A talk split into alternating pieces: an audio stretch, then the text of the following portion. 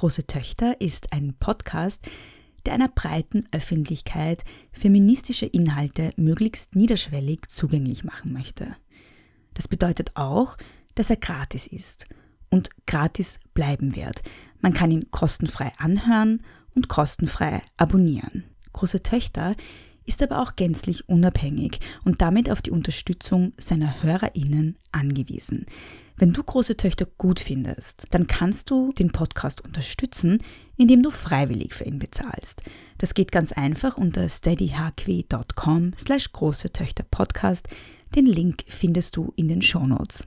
Deine Unterstützung auf Steady ermöglicht es, den Podcast weiterzumachen und besser zu machen.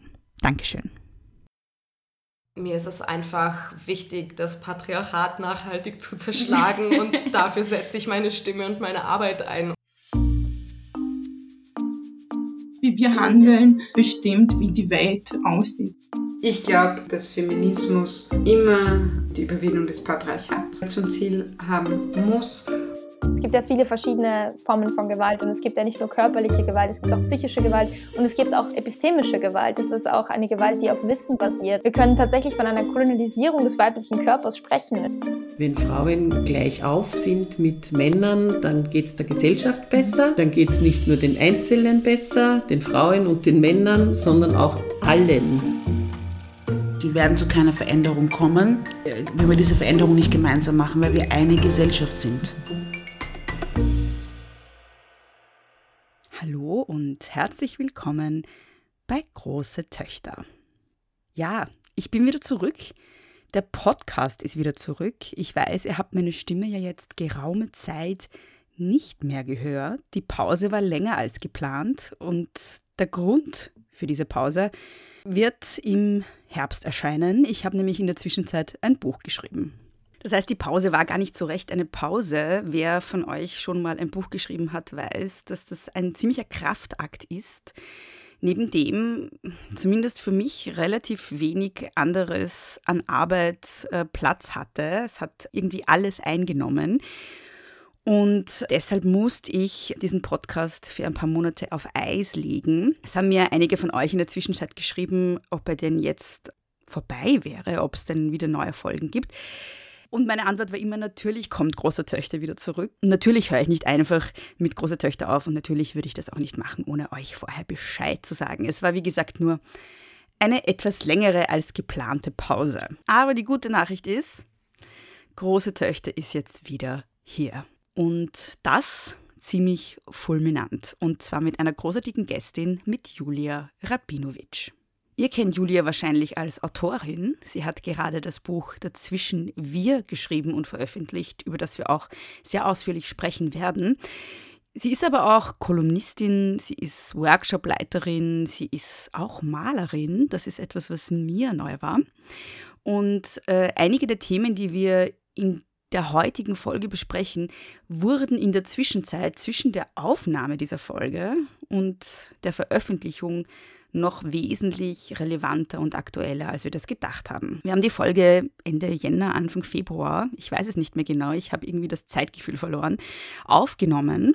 In der Zwischenzeit ist Putins Armee in der Ukraine einmarschiert. In der Zwischenzeit herrscht ein Krieg, nur ja, circa 500 Kilometer von Wien entfernt. Und äh, in der Folge geht wie auch in dem Buch von Julia Rabinowitsch in Dazwischen Wir, auch sehr stark um Themen rund um Krieg, um Flucht und um die sogenannte Integration in den Ländern, in denen geflüchtete Menschen dann ankommen. Wir sprechen aber auch über Russland an und für sich, denn Julia Rabinowitsch ist in Russland aufgewachsen, zumindest einige Jahre ihres Lebens, bevor sie nach Österreich gekommen ist. Das heißt, einiges, was wir in der Folge besprechen, wurde in der Zwischenzeit um einiges aktueller und wir wussten zu dem Zeitpunkt noch gar nicht, wie sehr. Nichtsdestotrotz wünsche ich euch viel Freude mit der heutigen Folge. Hallo, liebe Julia. Danke, dass du dir Zeit genommen hast. Ähm, ich habe ja einiges recherchiert im Vorfeld zu dir und ähm, du bist so vielfältig, äh, auch so vielfältig kreativ und so vielfältig beschäftigt. Ähm, ich werde dich im Vorspann auch, also vorgestellt haben. Also die, die zuhören, werden das schon gehört haben. Aber ich würde gerne dir trotzdem die Möglichkeit geben, dich mal so in deinen Worten vorzustellen. Also wer bist du und was machst du? Ja, das frage ich mich mein ganzes verdammtes Ja. Leben lang eigentlich. Immer wieder kommt diese Frage, was zum Teufel machst du da? Nein, ähm, ich, ich versuche zu machen, vielleicht kann man das so ähm, Mhm. einfach äh, beschreiben. Ich versuche das, was mich interessiert, was mich bewegt, äh, das mich erschreckt, was mich äh, wütend macht, äh, das versuche ich in der mir möglichen Weise zu verarbeiten. Das können Kolumnen sein, es können äh, Essays sein, wobei die weniger, es können Bücher sein, Romane, Jugendromane und äh, Tweets, Mhm. was immer mir äh, einfällt. Wobei äh, natürlich, ich würde fast sagen, dass ich mittlerweile sich für mich im Augenblick, weil das kann sich immer verändern, äh, zwei äh, Schwerpunkte rauskristallisieren. Das sind sicherlich äh, die Romane. Das Schreiben ist mir eigentlich im Moment das schönste, wichtigste, intensivste Medium. Und andererseits die Kolumnen, weil sie einfach ähm, eine halbschnelle Reaktion auf diverses Geschehen ermöglichen. Früher habe ich auch gemalt. Ich habe Malerei studiert und äh, Mhm. ich habe zwischen, ich würde sagen, zwischen sieben und ja, 23 bin ich fix davon ausgegangen, dass ich eigentlich Malerin sein werde. Mhm. Äh, Du kommst ja auch aus einer Künstlerinnenfamilie, nicht? ja, das war das Problem dabei.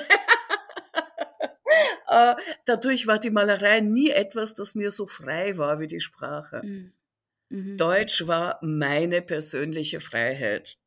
Das Mhm. konnte niemand aus meiner Familie so gut wie ich. Mhm. Äh, Sie kannten auch die deutsche Literatur nicht so gut wie ich. Sie waren spezialisiert auf die russische Literatur. Die russische Sprache, es wurde viel gelesen, auch viele Theaterstücke in verteilten Rollen wurden bei uns zu Hause gelesen, als ich jugendlich war und klein war. Das hat mich sicher mitgeprägt und hat mir ein gutes Rüstzeug mitgegeben. Ähm, aber die Malerei war natürlich unglaublich konkurrenzbeladen. Mhm. Das Schreiben allerdings nicht. Mhm. Und deshalb hast du aufgehört mit der Malerei. Mehr oder minder, weil ich gefühlt habe, dass ich mich da weniger frei bewegen kann, dass ich mich Mhm. da äh, eingeengt fühle durch meine kindlichen Prägungen. Äh, Es wäre eventuell interessant, irgendwann einmal dorthin zurückzugehen als Erwachsene, auf einer ganz anderen Ebene vielleicht, sehr bewusst. Aber vorläufig hat meine Liebe definitiv mehr der Literatur äh, sich zugewandt. Mhm. Und Das heißt, die du, Literatur, äh, Entschuldige, ich bin so ja, ja, sag ruhig. Nein, nein, aber, kein Problem. Du bist ja hier, um zu sprechen. äh, die Literatur ist nämlich etwas, das nur eine virtuelle Schweinerei verursacht. Wenn Mhm. ich male, dann ist das ganze Zimmer nachher zum Vergessen. Da pickt überall Dreck an der Wand, da liegen am Boden dreckige Pinsel, die ich vergesse, die verfaulen, die dann stinken. Da ist überall das Wasser auf der Unterlage drauf, weil ich, wenn ich male, dann male ich recht wild. Äh, Aber wenn ich am Computer schreibe, dann kann ich die ärgsten Schlachtgemälde entwerfen und dann klappe ich hinzu und ich habe meine Ruhe. Also es hinterlässt keinen Dreck. Schon, aber nicht so eine. ja, ja, ja. Du hast ja schon angesprochen, dass deine Familie äh, schon auch sehr geprägt war von russischer Literatur und dass du dir quasi, so habe ich das jetzt verstanden, irgendwie im, im, in der deutschen Sprache auch so einen eigenen Raum erschaffen hast, unabhängig von deiner Familie, so ein Stück weit. Ähm, aber das bringt mich darauf zurück, dass du ja in St. Petersburg geboren bist, beziehungsweise damals noch Leningrad. Und dann im siebten Lebensjahr, falls ich das richtig recherchiert habe, äh, Ja. nach Österreich gekommen bist. Und da hat sich mir die Frage gestellt, wie das den, deinen Blick auf die Welt geprägt hat, so dieses Reisen von einer Welt in die andere in gewisser Weise. Und dann auch, ähm, ja, grundsätzlich deinen Blick auf die Welt, aber dann auch deinen Blick aufs Frausein, auf Feminismus, auf Geschlechterpolitik, weil das sind ja doch zwei sehr unterschiedliche Systeme gewesen.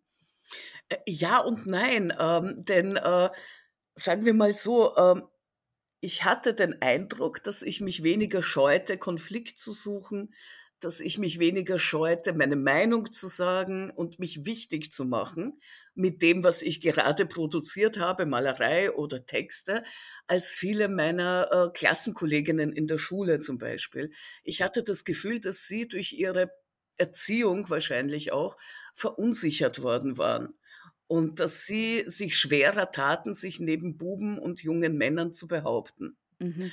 Äh, das hat mich überhaupt nicht betroffen. Es hat sogar längere Zeit gedauert, bis ich das begriffen habe, weil ähm, doch recht gleichwertig erzogen wurde in der Sowjetunion. Äh, Mhm. Es hatte andere Nachteile. Es hatte ganz andere Nachteile, weil äh, in der Sowjetunion privat die klassische Rolle der Frau verlangt wurde, aber in der Arbeit waren sie absolut gleichberechtigt. Das hatte Vor- und Nachteile, denn sie konnten Karriere machen, Direktorinnen, äh, Oberärztinnen, ähm, Museumsleiterinnen waren normal, aber die hatten die Doppelbelastung von Haus aus, denn die Männer machten nichts im Haushalt. Das heißt, nach diesem Arbeitstag einer vollwertigen Direktorin gingen sie heim, kochten, kauften ein und putzten die Wohnung. Die Männer lagen auf dem Sofa nach ihrem vollwertigen Arbeitstag. Das hat für mich natürlich äh, unterschiedliche ähm, Erfahrung ermöglicht, weil äh, in meiner Familie war es nicht so extrem, erstens. Äh, zweitens, ich habe als Kind natürlich diese Schwierigkeit, diese Doppelbelastung, die jede Einzelne traf, die habe ich ja nicht erlebt. Was ich aber als Kind erlebt habe, war, ich kann alles machen, was ich will. Und das wird nicht in einem zweierlei Maß gemessen. Das war natürlich für mich als Kind eine unglaublich bestärkende Erfahrung. Und ich habe eben später bemerkt, dass sehr viele äh, Mädchen äh, das in ihrer Kindheit nicht erlebt hatten hier. Ja. Und das fand ich an sich sehr tragisch. Mhm. Ähm, es hat gedauert, bis ich das verstanden habe, dass unter anderem diese Zögerlichkeit oft daher kam, dass sie sich das nicht zugetraut haben, weil man es ihnen nicht zutraute, weil sie keine positiven Vorbilder hatten, keine Bestärkung. Und äh, das ist, glaube ich, eine Wunde, an der äh, viele Frauen nach wie vor laborieren. Äh, ich Ja. denke, es ändert sich jetzt auf eine Art schon. Ich merke es an den jüngeren, nachfolgenden Generationen. Es ist schon anders, aber es ist immer noch spürbar. Ich nehme auch stark an, dass es auch die katholische Prägung über sehr lange Zeit Mhm. erzeugt hat, die ich natürlich nicht erlebt habe. Für mich war das exotisch spannend, toll. Aber ich habe die Nachteile dessen nie erlebt. Ich habe andere Nachteile erlebt. In Russland ähm, gab es durchaus starke Judenverfolgung. Äh, das heißt, ich habe meine Unsicherheiten woanders verankert. Nicht in meinem Geschlecht, eher äh, in meinem Sein, weil ich das ja als Kind nicht wirklich nachvollziehen konnte, was da mit mir nicht stimmt, was mir die Gesellschaft deutlich gezeigt hat, dass mit mir was nicht stimmt, aber ich wusste nicht was, warum. Und was bei mir noch ganz stark war und was mich darin absolut betoniert äh, in der Ansicht, Frauen, junge Frauen, Mädchen brauchen starke Vorbilder, um äh, dieses andere, sie zurückhaltende, sie abwertende zu überwinden. Meine Großmutter war unglaublich selbstbewusst, unglaublich stark, teilweise echt tyrannisch und despotisch, muss ich sagen, verglichen mit den anderen äh, Verwandten. Aber die hat natürlich A, immer erreicht, was sie wollte, weil sie hat das nie angezweifelt und sie hat das eingefordert und zwar mit Nachdruck. Und äh, sie hat auch absolut nicht den Hauch eines Zweifels, dass sie etwas nicht so gut kann wie ein Mann. Und ich bin neben ihr groß geworden und habe sie als äh, agierende, kraftvolle Frau erlebt. Mhm. Das war Mhm. normal. Mhm.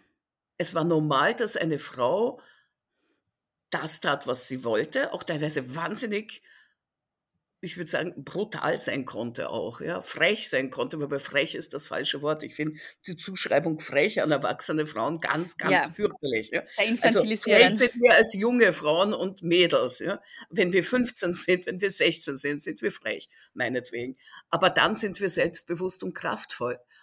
Und äh, sie hat mich sicherlich in meinem Schreiben geprägt, weil sie auch geschrieben hat, Ah. allerdings auf Russisch, und sie schrieb keine Literatur, sie war Kunsthistorikerin. Mhm. Das heißt, äh, sie schrieb Bücher über russische Künstler. Ihr, Mhm. Also ihr Fachgebiet war unter anderem die russische Avantgarde. Und ich habe einfach mitbekommen, dass diese Frau teilweise sehr nervös, teilweise äußerst aufgebracht an ihrem großen Arbeitstisch saß und sich die Papiere gestapelt haben, links und rechts, ein totales Chaos, dass sie selber auch regelmäßig durcheinander brachte noch weiter. Aber dass am Ende es irgendwann mal abgeholt wurde und dann kam ein Werk zurück, ein Buch. Das heißt, ich habe gelernt, dass das das ganz normale Leben ist. Mhm. Und erst sehr viel später habe ich gelernt, das ist leider nicht für alle das ganz normale Leben. Das hat sicherlich auch meine äh, Haltung verstärkt, andere Frauen bestärken zu wollen, junge Mädchen äh, be bestärken zu wollen. Sie brauchen das und sie brauchen das ziemlich stark, immer noch. Mhm. Mm, würdest du dich als Feministin bezeichnen? Sicherlich, ja. Aber ich mache nicht gern ein Riesenthema draus, weil das für mich so selbstverständlich war. Äh, ich musste es nicht extra betonen, weil es war klar, meine Oma war das sicherlich und hat meistens getan, statt darüber geredet.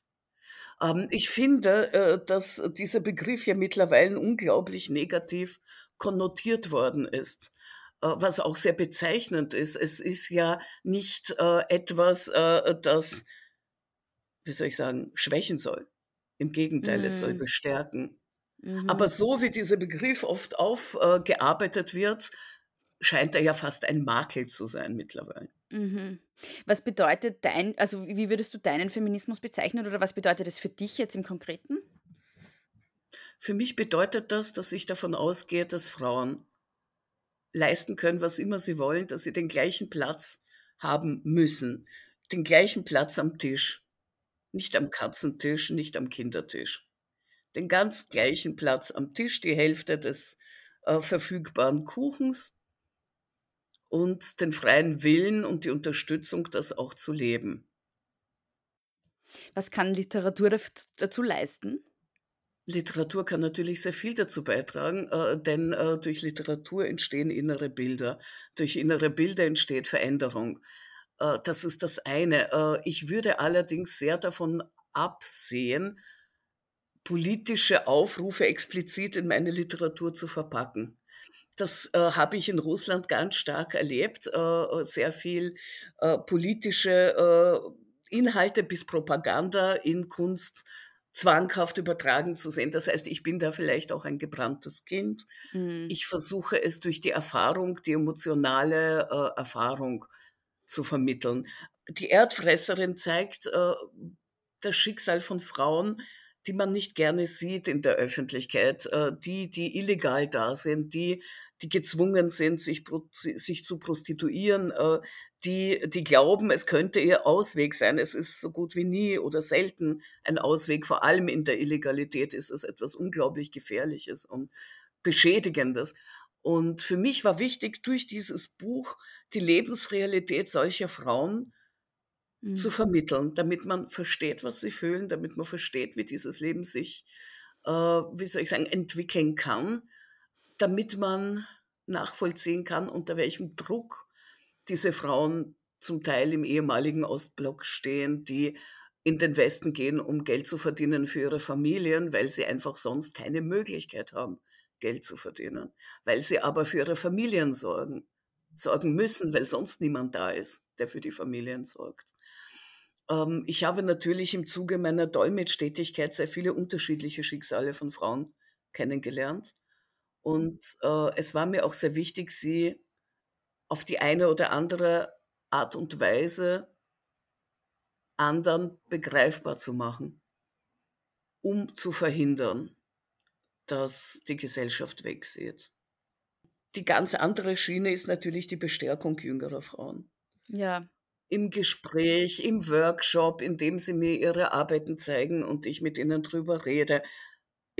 Auf eine Art die Rolle meiner Oma im Kleinen zu übernehmen. Ja.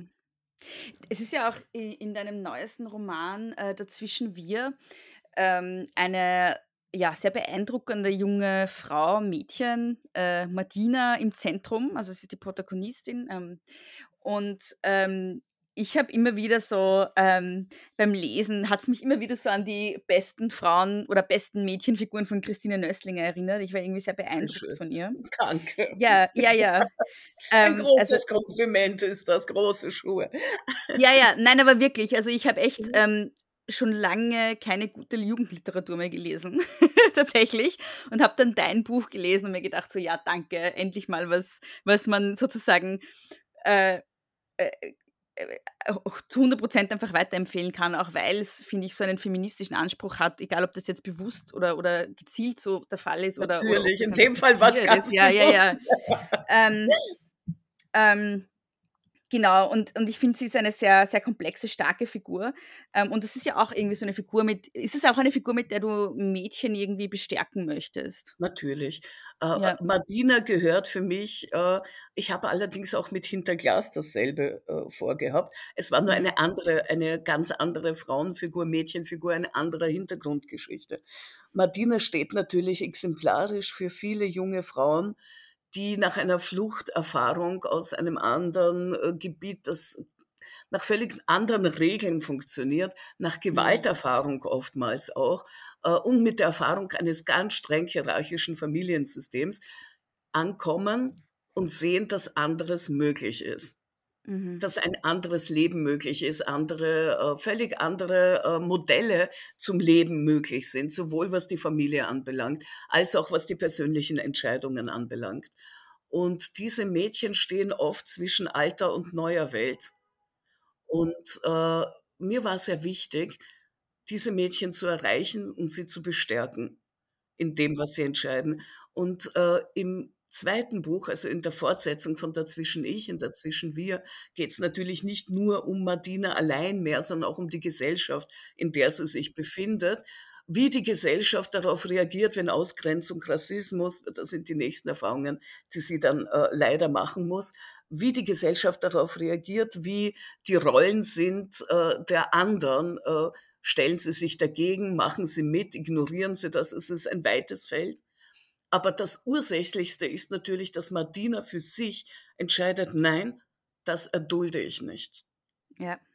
Es dauert, bis sie das begreift und bis sie sich das zutraut, aber sie macht es.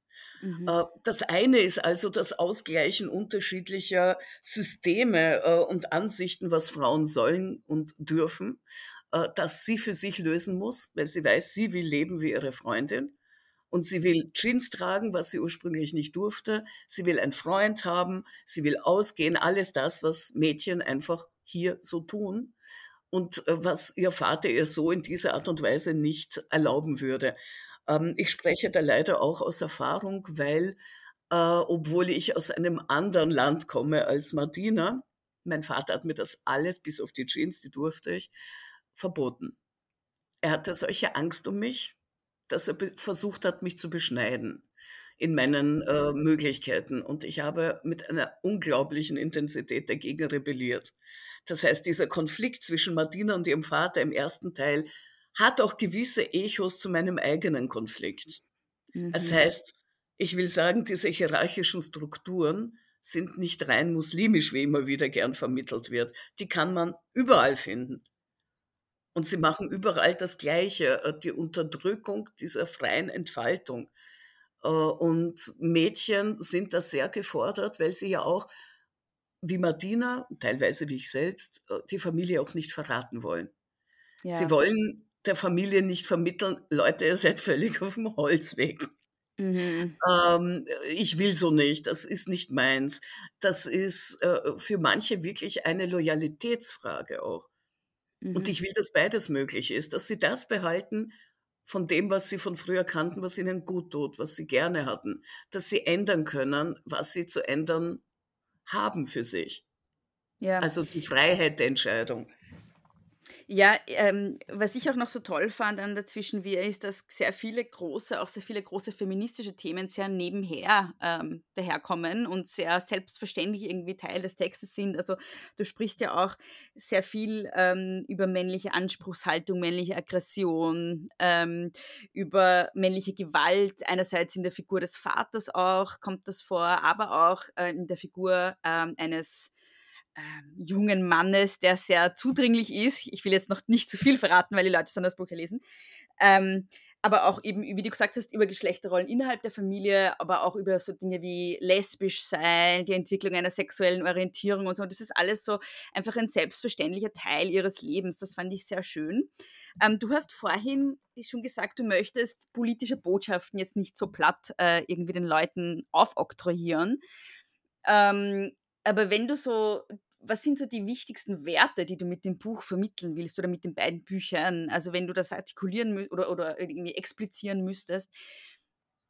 Ach, ich ich, ich würde es nicht so bezeichnen vielleicht. Ja, ja. Äh, für mich war der Teil 1 ein Antikriegsbuch in erster Linie. Ja. Ja. Es war für den Frieden, gegen den Krieg, im Versuch, die Grausamkeiten zu erklären, die Krieg bedeutet, mhm. im Versuch, äh, den Wert des Friedens nachvollziehbar zu machen für Menschen, die den Krieg glücklicherweise nie erlebt haben, deren. Erinnerungen daran verblassen. Oder die äh, gar keine hat, haben. So. Die gar keine haben, weil in der ja. Familie einfach niemand mehr da ist, der diese mhm. Erfahrungen hat. Ähm, das war der erste Versuch äh, im ersten Buch und das neben der Emanzipation von Martina, neben ihrer Entwurzelung, Neuverwurzelung, Sprachfindung. Das sind unterschiedliche, äh, wie soll ich sagen, Blöcke dessen, was mir wichtig war an dem Buch. In Dazwischen wir ist das schon etwas anders, denn da behandle ich die Gewalt, die in unserem eigenen System lebt. Es ist nicht mehr die Gewalt von außen äh, eine, eines Kriegszustandes eines anderen Landes, sondern äh, hier geht es dann im Endeffekt darum, Zivilcourage, halten wir zusammen, halten wir nicht zusammen, äh, was passiert, wenn äh, Freundschaften oder wenn eine ganz kleine Ortschaft ähm, in so eine Spaltung gedrängt wird wie verhalten sich die Leute? Ich habe es bewusst nicht in einer Großstadt spielen lassen, weil natürlich eine kleine Stadt eine Art Lupe bildet, wo man alle diese Dinge viel genauer zeigen kann, weil die Leute sich alle kennen. Das heißt, sie müssen im Endeffekt wirklich alle Haltung beziehen oder eben auch nicht. Auch das Nichtbeziehen der Haltung ist schon eine Aussage. Man kann da nicht nicht agieren in so einer Situation. Und äh, für mich war auch sehr wichtig, die Figur der Frau King, der Lehrerin, weiter auszubauen, denn auch diese Frau ist eine sehr wichtige und starke Frau, obwohl sie am Anfang vielleicht sogar unsympathisch rüberkommt durch ihre Strenge. Die ist für mich eigentlich neben Martina die zweite große Heldin des Romans.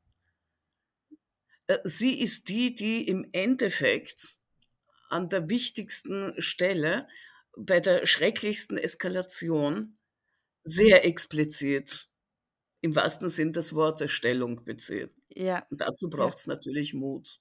Ja. Was imponierte denn am meisten an Madina? Ihre unglaubliche Resilienz. Mhm. Mhm. Ihre unglaubliche Kraft, sich immer wieder von neuem hinzustellen, sich immer wieder von neuem aufzurappeln und sich neu zu erschaffen. Das passiert ja im Verlauf der zwei Bücher gleich mehrmals sie wechselt oft die Haut quasi und wächst weiter.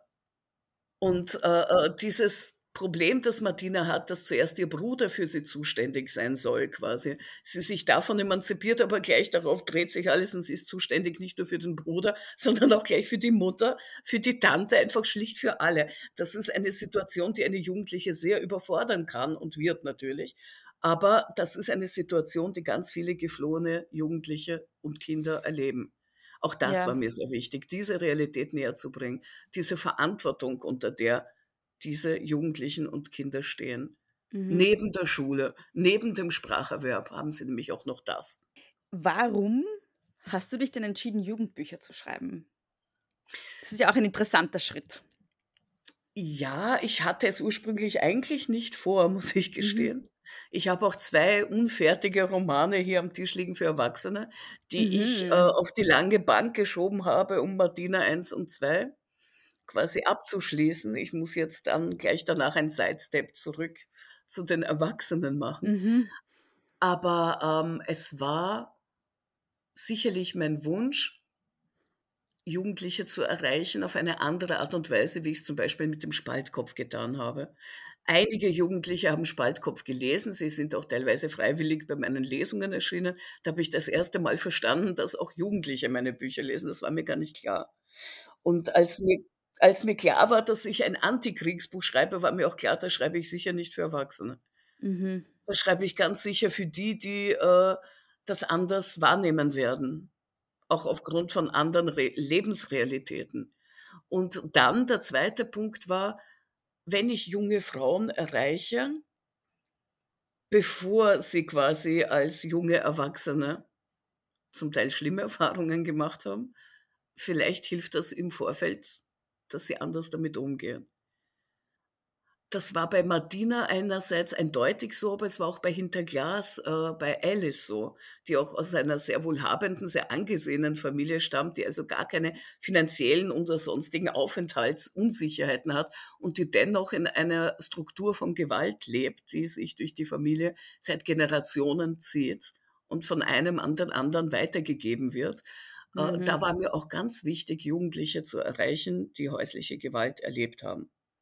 Du machst ja auch Workshops für junge Menschen, die äh, beginnen zu schreiben oder SchriftstellerInnen werden wollen. Ähm, was würdest du den jungen Frauen raten, die Autorinnen werden wollen? Das sind gleich mehrere Dinge. Äh, Das erste, habt keine Angst. Das ist das Wichtigste. Das weiße Blatt Papier ist nicht euer Feind. Ihr könnt es auch mit Blödsinn füllen. Ihr könnt den Blödsinn nachher wieder streichen. Fangt Mhm. einfach an, schreibt mal einfach fertig. Nummer eins. Nummer zwei, wenn ihr nicht mehr schreiben könnt, dann macht ihr Pause, macht etwas völlig anderes und versucht euch keinen Stress zu machen, dass dieses Blatt jetzt vollgefüllt werden muss. Äh, Punkt drei, wenn ihr ein Thema sucht, dann horcht in euch hinein, was das stärkste Gefühl ist, das in euch schwingt. Es wird euch in die Geschichte bringen. Wenn das Gefühl nicht stark genug ist, wird es die Geschichte nicht durchtragen können. Das ist auch sehr, sehr wichtig. Punkt vier, ihr braucht Verbündete, vor allem wenn ihr anfängt. Ähm, ihr braucht Leute, denen ihr vertraut, denen ihr das zeigt und die ein Feedback geben, mit dem ihr auch was anfangen könnt. Mhm. Nicht jede junge Frau hat gleich eine Lektor oder Lektorin. Ja. Aber in, es gibt viele Deutschlehrer und Lehrerinnen, die sich sehr dafür interessieren, habe ich immer wieder erlebt. Äh, Oder vielleicht eine Vertrauensperson in der Familie, vielleicht Freunde. Äh, Feedback ist wichtig, weil man sich so besser kennenlernt. Äh, Mhm. Wenn man schreibt, hat man ja zum Teil die Geschichte fix fertig in seinem Kopf. Manchmal muss nicht sein, aber oft. Das Problem ist, dass man, wenn man schreibt, ja von dieser Geschichte ausgeht und der Leser und die Leserin, die haben diese Geschichte nicht im Kopf. Und manchmal deutet man etwas an oder man vergisst eine Information dezent einzupacken und der Leser und die Leserin können nicht mehr folgen, Mhm. Weil die ja nicht in meinem Kopf sitzen. Diese Vorstellung ist ganz wichtig. Versucht den Text mit den Augen von jemandem auch zu sehen, der ihn noch nie gesehen hat. Und das ist im Alleingang sehr schwierig. Das hilft sehr, wenn man das jemandem vorlegt, ohne viel zu erzählen und dann bittet, Rückmeldung zu halten. Und wenn die Person sagt, wieso macht diese Person an dieser Stelle, Mhm. ich verstehe überhaupt nicht, dann würde ich sagen, okay, ich schaue mir diese Stelle noch einmal an. Mhm. Vielleicht ist die noch nicht so rund. Ja. Und dann kommt ein sehr heikler und schwieriger äh, Punkt. Manchmal haben all diese Vertrauenspersonen von Lektorin bis Freundinnen nicht recht. Mhm. Und das Größte, äh, wie soll ich sagen, die größte State of the Art ist zu spüren, wann die nicht recht haben. Und das erreicht man nur durch Erfahrung. Das heißt, einfach mal machen. Keine Angst vor Fehlern haben. Ohne der Fehler kriegt man das Gefühl nicht dafür. Ja. Julia, warum denn überhaupt schreiben? Warum nicht schreiben? Äh, Schreiben ist äh, eine ganz einzigartige Art, mit sich und der Welt zu interagieren, sich und die Welt zu erkennen. Mhm. Und mit sehr viel Glück liebt einen jemand dafür. Ja. Sehr viel Pech hasst man dich dafür. Musst Ja, du auch damit ja. leben, ja. aber, aber meistens wahrscheinlich beides, oder? Also, ähm, Ich Man kriegt hatte ja wahrscheinlich beides. glücklicherweise- Hm, Ja, aber ich hatte glücklicherweise sehr viel mehr positive Erfahrungen Mhm. als negative und dafür bin ich unendlich dankbar. mhm. Äh, zumindest am Anfang. Äh, ich weiß nicht, äh, wie mich das als sehr junge Frau, die noch nicht viel Erfahrung gehabt hätte mit dem Öffentlichsein, wie mich das getroffen hätte, wenn das massiv ungut geworden wäre. Ja. Ich hatte den Luxus, den absoluten Luxus, dass ich die ersten Bücher veröffentlicht habe ohne das Social Media. Ach, Das hat Ja. mir eine grenzenlose Naivität und natürlich auch einen gewissen Panzer eingebracht. ja, und mehr Freiheit wahrscheinlich auch. Mehr Freiheit. Ich Ausdruck, habe ja. nie dieses, diese Art von Feedback, die auch sehr zerstörerisch sein kann. Die hatte ich nie in meinem Kopf, in mein, vor meinem Auge. Ich wusste nicht, dass das möglich ist. Ich habe mir diese Naivität verdammt lang erhalten und dafür bin ich sehr dankbar. Du bist aber jetzt auch sehr meinungsstark im Netz unterwegs, vor allem auf Twitter. Ähm, wie erlebst du da deine Rolle und was schlägt dir da entgegen und wie gehst du damit um, mit dem, was dir entgegenschlägt? Äh, Ich muss sagen, ich, ich sehe mich da in gar keiner Rolle. Ich, ich trete einfach mit meiner Pappen sozusagen in Erscheinung. Äh, Und es gibt welche, die mich ignorieren, es gibt welche, die mich hassen, es gibt welche, die mich bestärken. Es Mhm. ist ähm, auf eine Art wie im echten Leben.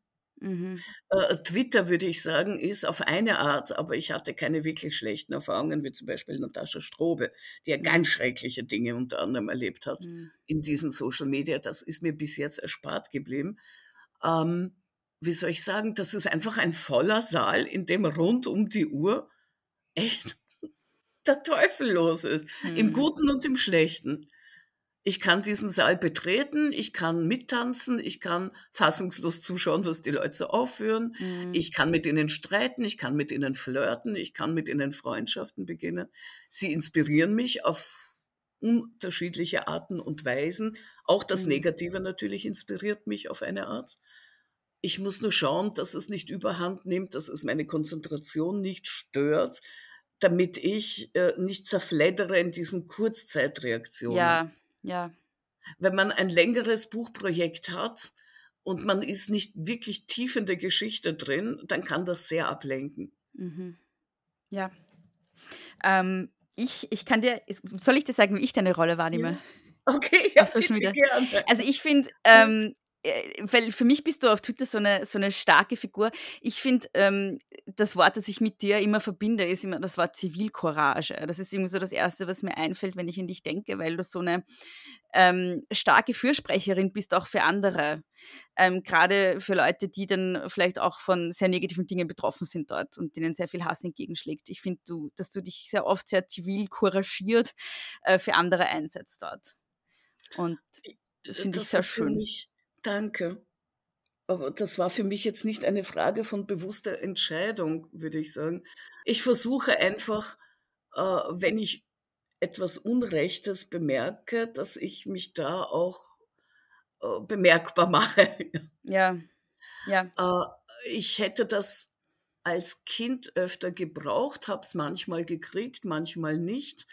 Ähm, es ist auch von der Familie meines Vaters eher äh, eine Tradition zu sagen und zu tun, würde ich sagen. Und meine Oma war ja absolut gnadenlos brutal in ihrer Meinung und diese völlig ungefragt überall zu verteilen. Also ich komme aus zwei Familien, die mich unterschiedlich beeinflusst haben. Und äh, ich, kann, ich kann einfach nicht ausstehen, wenn Brutalität und, und Unfairness sich breit machen. Ich hasse es. Äh, vielleicht auch, weil ich eben viele Leute erlebt habe, die diese Brutalität, die dann in einem Krieg sich entladen hat, erlebt haben und weiß, was es anrichtet. Mhm. Was äh, Gewalt, verbale und echte in Menschen anrichtet. Mhm. Wie, wie könnte ich da schweigen? Ja. Ja, und das bringt uns ja irgendwie auch zurück zu deinem Buch jetzt, weil es ist ja auch ein Plädoyer für Zivilcourage, gegen Ausgrenzung, gegen Spaltung.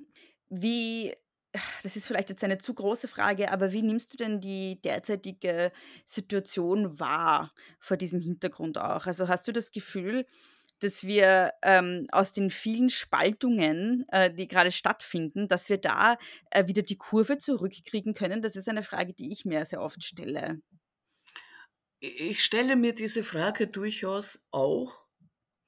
Ähm, ich, wenn wir das auf Corona beziehen, wiederum würde ich sagen, es ist keine richtige Spaltung der Gesellschaft. Mhm. Das ist ein kleiner Teil, der sich da spaltet. Es ist nicht die Mitte, die in der Mitte auseinandergeht Verreist, ja, ja, ja. Äh, Ja. Dieses Bild, glaube ich, äh, würde gern erzeugt werden, ist aber nicht so. Mhm. Aber was ich sehe, ist natürlich, dass wir alle getroffen sind von diesen Zuständen der Pandemie, Mhm. von der Angst äh, vor äh, der Unsicherheit, äh, vor unterschiedlicher Meinung auch, ja. Mhm. ähm, vor Hetze betroffen sind, vor Fehlinformationen betroffen sind. Ähm, das hat was getan mit uns. Und Mhm. wie schnell sich das ändert, weiß ich nicht. Mhm. Aber ich denke mir, dass das sicherlich eine Wunde ist, die uns noch lang erhalten bleibt. Ja. Ich glaube im Endeffekt, dass wir eigentlich alle als Gesellschaft therapiewürdig sind, wenn Ja. diese Pandemie mal vorbei ist. Und ich sehe, dass unsere Kapazitäten für Therapien dem erschreckend hinterherhinken und Mhm. Wir einfach nicht genug Versorgung haben werden, wenn es soweit ist. Ich- denke auch an Jugendliche oder an kleine Kinder, die jetzt groß werden in dieser Pandemie. Für die ist diese Zeit ja etwas viel Längeres. Mhm. Ein Kind, ein kleines Kind, das jetzt vor, sagen wir mal, zu Beginn der Pandemie zwei Jahre alt war und jetzt vier ist oder fünf ist, für den ist eine Welt vergangen an Zeit. Nicht so wie für uns zwei harte Jahre, sondern ein Universum. Das ist das eine. Und das andere ist natürlich, ich habe dazwischen ich den ersten Teil geschrieben. Ich habe begonnen 2013 daran zu schreiben. Es ist einfach sehr viel später erschienen ich habe es teilweise noch Mhm. Umgeschrieben. Es war eigentlich fertig 2014, die erste Fassung. Da war von 2015 und der Entwicklung da nichts zu sehen und zu hören. Ich habe Mhm. Martina damals auch in einem bestimmten Land verortet. Das habe ich dann nachher wieder rausgenommen, weil ich es Ah, okay. universeller halten wollte. Mhm. Darum sage ich, wenn man den ersten Durchgang hat, geht man garantiert nochmal drüber. Und es Ja. fallen einem wieder neue Dinge ein. Und äh, da war das Thema der Ankommen und der Gewalt, die man erlebt auf der Flucht. Aber ich habe eben gesehen, dass die Gesellschaft sich seitdem weiter zugespitzt hat und dass diese Willkommenshaltung, die so viele Leute hatten, diese Hilfsbereitschaft, auch sehr äh, angegriffen worden ist und desavouiert worden ist und äh, Pegida in der Zwischenzeit relativ stark geworden ist in Deutschland. Die FPÖ hatten wir schon in absoluter Avantgarde-Rolle davor. Hier, Ja. bevor Pegida entstanden ist, hatte Österreich die Nase vorn. Äh, auch mit Teilen äh, der FPÖ, mit großen Teilen der FPÖ, also auch in der Regierung. Äh, es hat sich viel verändert und äh, das äh, dazwischen wir soll genau das bearbeiten, was sich verändert hat, wie man dem entgegentritt, wann der Punkt erreicht ist, wo man nicht schweigen darf. Ich würde jetzt gerne nochmal kurz zum Thema Literatur an und für sich oder dem Literaturbetrieb zurückkommen, ähm, weil die letzte reguläre Folge war die mit Nicole Seifert hier im Podcast. Und ähm, die spricht ja sehr stark halt eben auch über die Rolle von Frauen in der Literatur, im Literaturbetrieb äh, und über Sexismus im Literaturbetrieb. Und da wollte ich dir, dich fragen, wie du ähm, wie du dies, de, dein Tätigkeitsfeld erlebst. Also äh, erlebst du es als sehr männerdominiert, erlebst du es als sehr unterstützend? Ähm, wie sehr, wie sexistisch ist der Literaturbetrieb? Unterstützend, äh, äh, schwer zu sagen, die Stipendien, die ich bekommen habe, waren natürlich Mhm. sehr unterstützend Mhm. und wertschätzend. Äh, da, da würde ich sagen, aber es war nicht Teil des Literaturbetriebs in diesem Sinne. Es war äh, Teil einer, ähm, wie soll ich sagen, einer Förderung, die mich zur Ermächtigung dieses Feldes angeregt hat. Die Mhm. ersten paar Preise, die ich bekommen habe, waren sehr unterstützend. Aber ich weiß, dass oft Preise nicht an Frauen gehen, wobei sich das jetzt teilweise wieder ausgleicht. Wenn ich jetzt die letzten äh, Jahre anschaue, ist es schon so, dass es definitiv besser geworden ist. Nur Mhm. äh, als ich begann, da hatte ich das noch nicht einmal verstanden, weil ich ja Mhm. immer noch mit dem Bild meiner Oma durch die Welt wackelte Mhm. und äh, das gar nicht in Frage stellte. Mhm. Äh, das begann erst später, sehr viel später. Äh, dieses, die Frau verwaltet ihre Geschichte, der Mann ist ein Genie, das lag mir so fern. Diese Wahrnehmung dessen lag so fern, dass ich wirklich lang gebraucht habe, um zu verstehen, dass es gängig ist. Mhm. Äh, darum ist das, was als Frauenliteratur bezeichnet ist, für mich immer so negativ besetzt gewesen, weil es es sollte eigentlich bestärkend sein. Ich glaube, es war bestärkend gedacht, aber es wurde so schnell pervertiert darin. Ja. Äh, in eine Nische, äh, die der allgemeinen Literatur quasi zuwiderläuft. Schon wieder so eine Art Playground für ein paar Mädels. Genau, aber ja, nicht ja. das große Ganze. Aber Mhm. dasselbe Problem stellt sich auch wieder mit der sogenannten Migrationsliteratur. Ich hatte ja, Ja. das Glück, beides abzukriegen. Ähm, Mhm. Mit meinem ersten Roman, mit dem Spaltkopf, bin ich das erste Mal damit überhaupt in Berührung gekommen. Und dann war mein erstes Gefühl eigentlich so, ich, ich dachte, ich habe äh, ein Buch über Opfer und Täter geschrieben, über Verfolgung und Neuverwurzelung und wie sich Generationen innerhalb einer Familie verändern. Und dann habe ich herausgefunden, ich habe Frauenliteratur geschrieben und Migrationsliteratur. Mhm. Das, das war nicht, was meine Absicht gewesen sei, sozusagen. Natürlich Mhm. habe ich Frauenfiguren, natürlich versuche ich anhand der Frauenfiguren Realitäten vorzuführen, aber das ist Literatur, ich, ich würde es nicht unterteilen. Und Ja. das ist natürlich immer ein großer Krux, weil äh, manche ja sagen, aber die Frauenliteratur bringt den Fokus auf die Frauen, die schreiben. Ich würde Mhm. sagen, ja, aber es soll halt besser sein als äh, äh, der edle Wilde, der gerade seine Perlen eintauschen kommt, sozusagen. Mhm. Ach, wie Mhm. schön ist seine wilde Art. Nein, Ja, ja. natürlich geht es um etwas anderes. Und äh, dass Frauen lange Zeit das Genie verweigert wurde, das Männern zugeschrieben wird, äh, das ist ein Verbrechen. Und Mhm. das zieht sich ja durch die westliche äh, Kulturszene und Kunstszene seit Jahrhunderten. Ja, ja. Und das ist etwas, was mich nachhaltigst empört, als die Mhm. Erbin meiner Großmutter, die mir vermittelt Mhm. hat, jeder kann jedes sein. Aber wenn ich groß geworden wäre mit dieser Doktrin, wie viel schwerer würde es mir dann fallen, aus mir zu schöpfen? Ja. Also was für ein Verbrechen ist das eigentlich an den Frauen, die beginnen, sich künstlerisch zu betätigen? Ja, du hast dann halt eine Selbstverständlichkeit, die ganz viele andere nicht haben. Das war mein verdammter. Luxus, aber es sollte Ja. jeder haben. Ja, Genau ja. das ist es. Ich hatte Glück. Mhm. Aber es darf doch nicht von Glück abhängig sein. Was äh, neuere Entwicklungen innerhalb äh, der Zunft der schreibenden Frauen stattfindet, ist äh, zum Beispiel äh, dieser Zusammenschluss von Autorinnen, äh, die ihre Mutterschaft und die Erschwernisse, die mit der Mutterschaft, mit Stipendien, mit Veröffentlichungen, mit der Arbeit zu Hause, parallel zur Care-Arbeit sozusagen, sich beschäftigen und in den Fokus rücken. Das ist unglaublich wichtig, weil ähm, solange die Care-Arbeit vor allem Frauen zugemutet wird, was ich eben so nicht erlebt hatte in meiner Familie, natürlich sind dann ihre kreativen Kräfte mehr gebunden. Woher Mhm. soll sie noch mehr Energie nehmen? Ja, klar. Es gibt Stipendien, die man als Mutter nicht antreten kann. Da ist man Kraft dessen, dass man eine Frau und Mutter ist, nicht hin, weil man kann das Kind ja nicht drei Monate alleine lassen mit dem Mann. Ein Mann würde hinfahren, ohne dreimal nachzudenken, im Schnitt. Mhm. Äh, man muss Frauen, die schreiben äh, und die am Beginn stehen jedenfalls, eine bessere Plattform bieten, damit sie abheben können. Also ich würde mir wünschen, es betrifft mich überhaupt nicht, man kann mir jetzt nicht vorwerfen, ich würde für mich etwas einfordern, was Mhm. ich brauchen würde. Meine Tochter ist groß, sie ist erwachsen. Äh, ich bin sehr happy darüber, dass sie jetzt erwachsen ist. ja.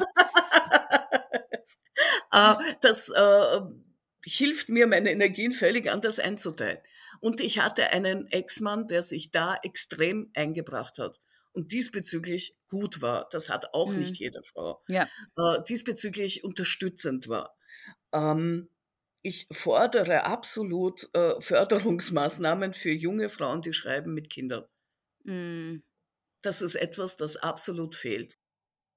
Das fehlt in ganz vielen Bereichen, nicht nur in der Literatur. Und ich finde auch, dass auch Feminismus viel zu wenig äh, Mütter irgendwie äh, mit einbezieht und viel zu wenig im Blick hat, weil ganz oft ist Feminismus etwas, was von jungen, kinderlosen Frauen betrieben wird. Und äh, es, ein Stück weit ist es ja so, dass die Frauen dann quasi verschwinden in dem Moment, in dem sie Mütter werden und dann auch in feministischen Diskursen oft gar nicht mehr wirklich eine Stimme haben. Das zeigt sich halt dann auch ähm, in, in bestimmten Tätigkeits-, also eigentlich fast überall. Ja, ich kenne es auch aus der Wissenschaft beispielsweise, wo es fast nicht möglich ist, ein Kind zu haben und gleichzeitig ähm, in der Wissenschaft tätig zu sein, zumindest nicht für Frauen. Ja, ja das ist da, meine lieben Schwestern und Brüder, müssen wir dran arbeiten. Ja. Vor allem die Brüder. ja. Ähm, ich würde gerne noch auf einen Punkt ähm, zurückkommen, den du vorhin schon mal angesprochen hast, und das ist dein Jüdischsein. Ähm, und äh, mich würde interessieren, äh, wie das sozusagen in, vor allem auch in deine Literatur einfließt, welche Erfahrungen für dich da prägend waren, jetzt vielleicht auch im Kontrast äh, Russland-Österreich und wie das dein, dein Werk äh, äh prägt auch, ja. Das Jüdischsein in der Sowjetunion war ein böses Geheimnis. Ja.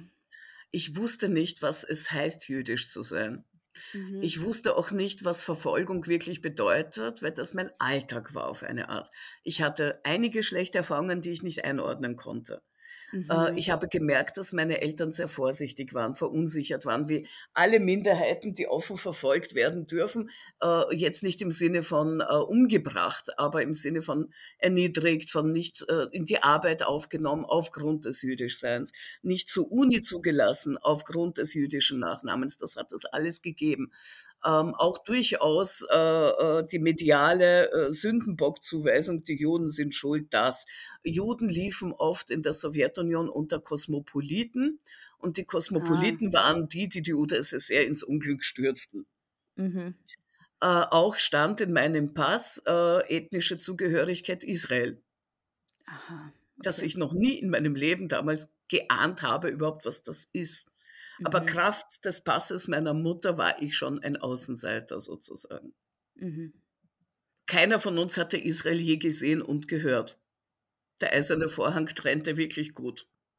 Das heißt, das waren lauter Zuschreibungen von außen, die man natürlich äh, mit Schmerz ertrug.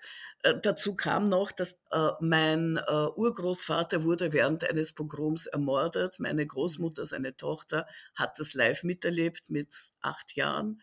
Äh, unter anderem ist auch auf diesem Erlebnis der Spaltkopf aufgebaut. Mhm. Sie hat nie darüber gesprochen, aber es hat natürlich gewirkt. Ja. Wie in allen Familien, die solche Gewalt äh, erlebt hatten. Das heißt, dieses Gefühl der latenten Bedrohung war auch in mir, weil sie mir weitergegeben wurde und weil sie nicht unrealistisch war. Es war kein Hirngespinst. Der Antisemitismus, der mir in Österreich begegnet ist, war im Vergleich dazu natürlich ein Kinkerlitzchen eine mhm. Karikatur. Mhm. Es hat für die Leute, die vor mir hier gelebt haben, ganz schreckliche Auswirkungen gehabt. Ja. Aber wir kamen in den Luxus der Zeit danach. Mhm. Ich habe Jahre gebraucht, um zu verstehen, was für Leid hier passiert ist, was für Wellen das noch immer schlägt und schlug, wie viel unaufgearbeitet ist, wie viel noch zu tun wäre äh, natürlich viel schlimmer als das, was ich erlebt hatte. Es wurden keine Familien vernichtet, äh, es wurden einzelne Mitglieder leider getötet, aber es war keine industrialisierte Ermordung aller. Allein äh, dieses völlig Unvorstellbare, das sich hier abgespielt hat, bildet einen völlig anderen Boden. Und ich habe den Luxus, hier zu leben, ohne Teil derer zu sein, die dieses Erbe mit sich tragen, auf der einen oder auf der anderen Seite. In einem der Romane, der noch immer nicht fertig ist, ah. wird sich genau damit auseinandergesetzt. Spannend. Spannend. Das ist ja. äh, so die vierte Generation und was passiert. Liebe Julia, gibt es noch irgendetwas, das ich dich jetzt nicht gefragt habe, das dir noch ganz besonders wichtig ist, das du gerne noch sagen möchtest? Wir haben jetzt einige Themen abgeklappert. Ähm, vielleicht gibt es ja noch irgendetwas, was dir wichtig wäre. Ich überlege gerade, ich habe mir gedacht, zum Punkto Feminismus vielleicht. Ja. Aber man kann das so schwer, also nein, man kann das so leicht falsch verstehen. Meine Großmutter ja. würde nie sagen, sie sei Feministin. Mhm. Die hat sich am Strand einfach nackt ausgezogen, wenn ihr danach war. Das war ja wurscht, was die anderen gedacht haben. Mhm. Das war zu der Zeit noch wesentlich schlimmer als jetzt. Mhm. Sie mhm. hat äh, als junge Frau ähm, den äh, Kaukasus bereist, obwohl alle gesagt haben, um Gottes Willen, du wirst das nicht überleben, du wirst schreckliche Dinge erleben. Die ist mit dem Rucksack durch den Kaukasus getourt und hat wunderschönen Schmuck dann mitgebracht am Ende der Reise, von dem ich eines dann geerbt habe. Wunderschönen wow. archaischen Schmuck. Sie mhm. hat, sie ist auf jeder großen Versammlung zu dem wichtigen großen Macker, also zum Oberpfau hingegangen, wenn sie ihn nicht mochte und hat ihm die Meinung ins Gesicht gerührt. Es war für sie ein völlig normales Verhalten. Ich würde ja. sie jetzt natürlich als Feministin lesen, mhm. aber sie selbst hätte es so wahrscheinlich gar nicht gesagt, gesehen. Wie hätte sie sich, glaubst du, gesehen? Als selbstständige Frau. Das Wort mhm. hätte sie vermutlich gesagt, wenn mhm. ich darüber nachdenke. Mhm. Es ist kraftvolle Frau. Aber ähm, es, ist, es ist total okay, wenn sie das so definiert hat. Mhm. Ich finde es aber äh, für viele Frauen hilfreich zu sagen, ich bin Feministin, weil das mit allen diesen Eigenschaften verbunden ist. Mhm. Also es ist, ich weiß nicht, ob man mir genau äh, gut äh, folgen äh, kann, wenn ich versuche, das ein bisschen zu sezieren. Also ich wollte eigentlich nur damit sagen, manches, das feministisch daherkommt, ist es nicht. Und mhm. manches, mhm. das sich nicht feministisch nennt, ist es.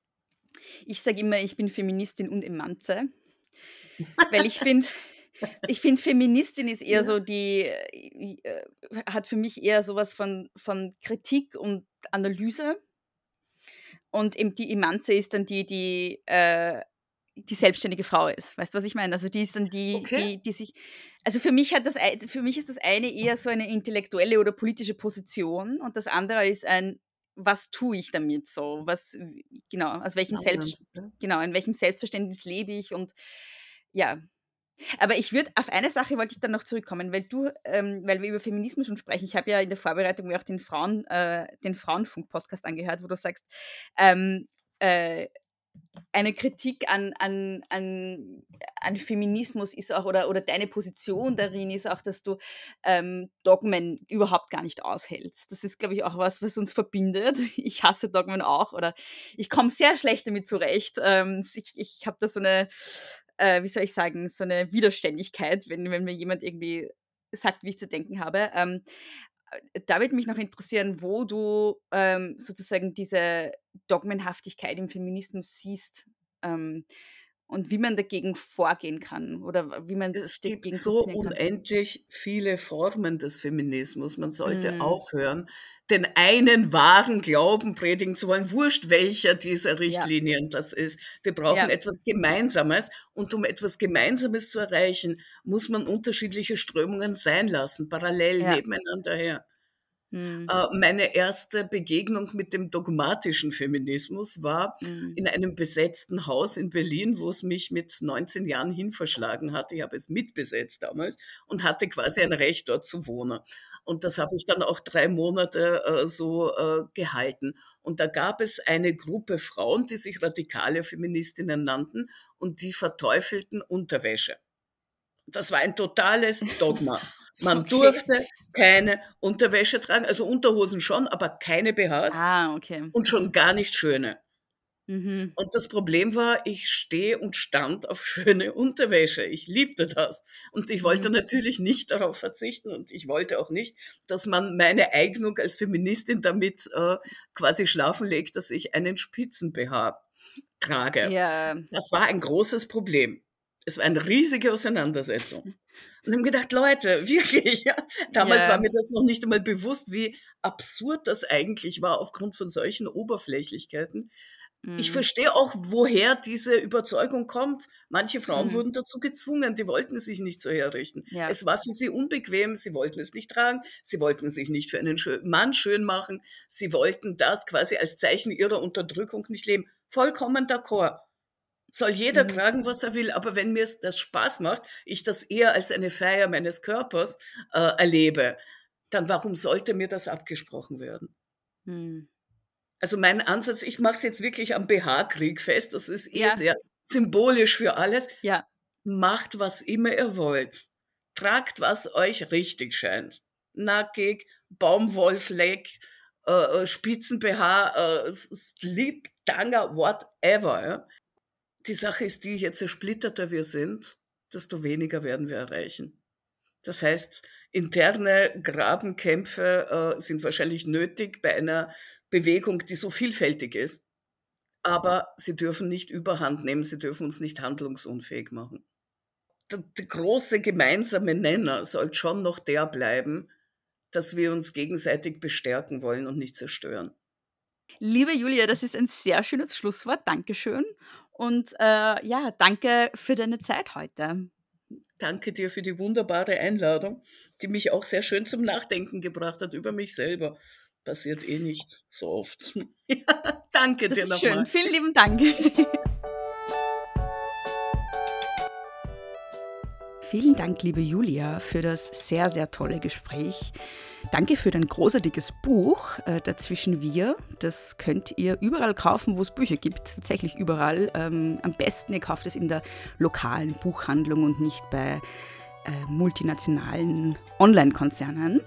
Und danke an euch fürs Zuhören. Julia Rabinovic findet ihr unter julia-rabinovic.com und auf Twitter at Julia Rabinovic. Also sie ist recht einfach im Internet zu finden. Ihr aktuelles Buch Dazwischen wir ist im Hansa Verlag erschienen. Es ist wie gesagt der zweite Teil ähm, einer Buchreihe.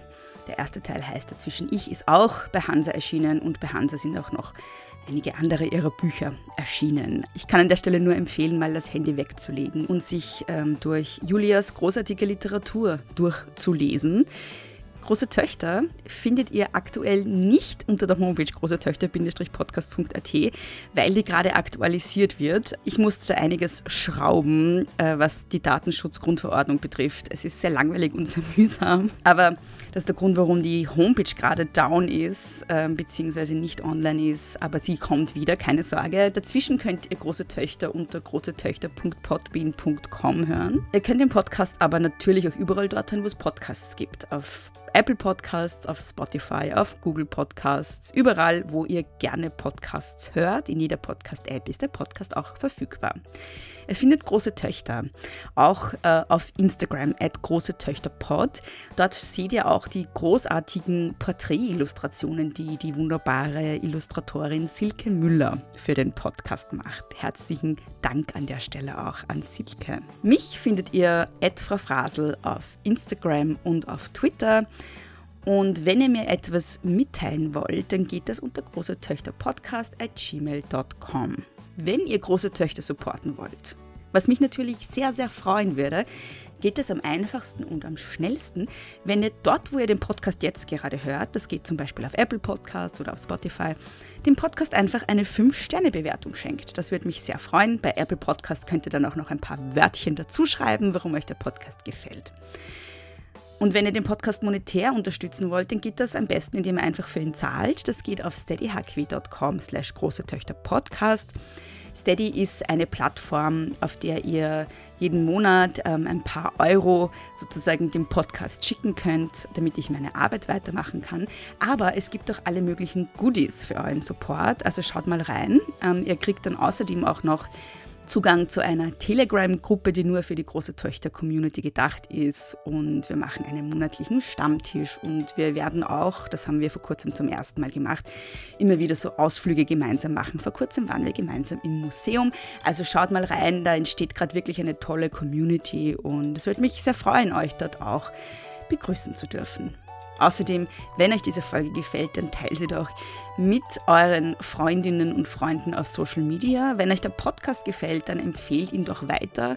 Und wenn er euch nicht gefällt, empfehlt ihn jenen Leuten weiter, die ihr nicht mögt. Win-win.